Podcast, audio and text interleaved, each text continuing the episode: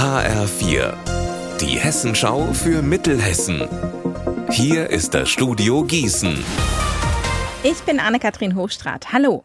Eine Steinplatte mit zwei goldenen Blumen, ein goldenes Gesicht und aus dem Mund fließt Wasser in ein großes Steinbecken.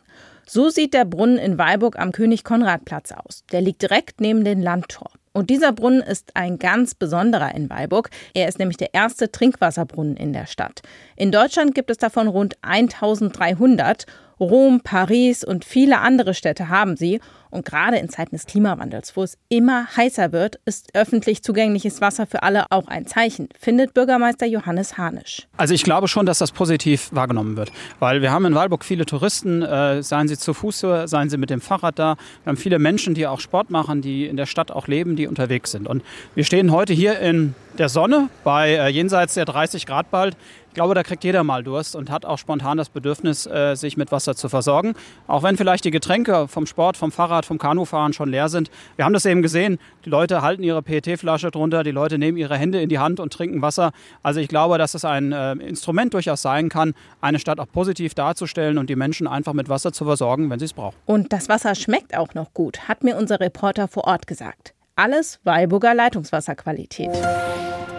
Der Vogel des Jahres ist in Hessen auf Abschiedstournee. Das Braunkehlchen zieht aktuell nämlich los zu seinem Winterquartier in Afrika.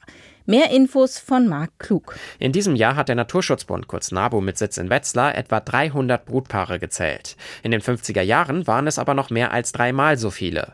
Deshalb sagt der NABU, nur weil die Vögel bald wegziehen, müssen sie nicht weniger geschützt werden. Wichtig sei nun, die Auen und Wiesen, auf denen sich die Braunkehlchen wohlfühlen, bis zum nächsten Frühjahr gut in Schuss zu halten. Bisher ist der Vogel des Jahres vor allem im Lahn-Dillbergland zu sehen. Aber auch in Marburg-Biedenkopf, in Waldeck-Frankenberg und im Vogelsbergkreis gibt es ein paar Braunkehlchen.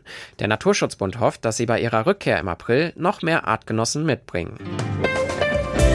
Unser Wetter in Mittelhessen. Es ist sommerlich heiß heute. Die Sonne zeigt sich, aber ab und an ziehen auch ein paar Wolken durch. Es bleibt dabei trocken bei bis zu 27 Grad in Hüttenberg und 28 Grad in Altenstadt. Morgen endet diese trockene Phase. Es wird wieder schwüler und gegen Abend kann es regnen. Ihr Wetter und alles, was bei Ihnen passiert, zuverlässig in der Hessenschau für Ihre Region und auf hessenschau.de.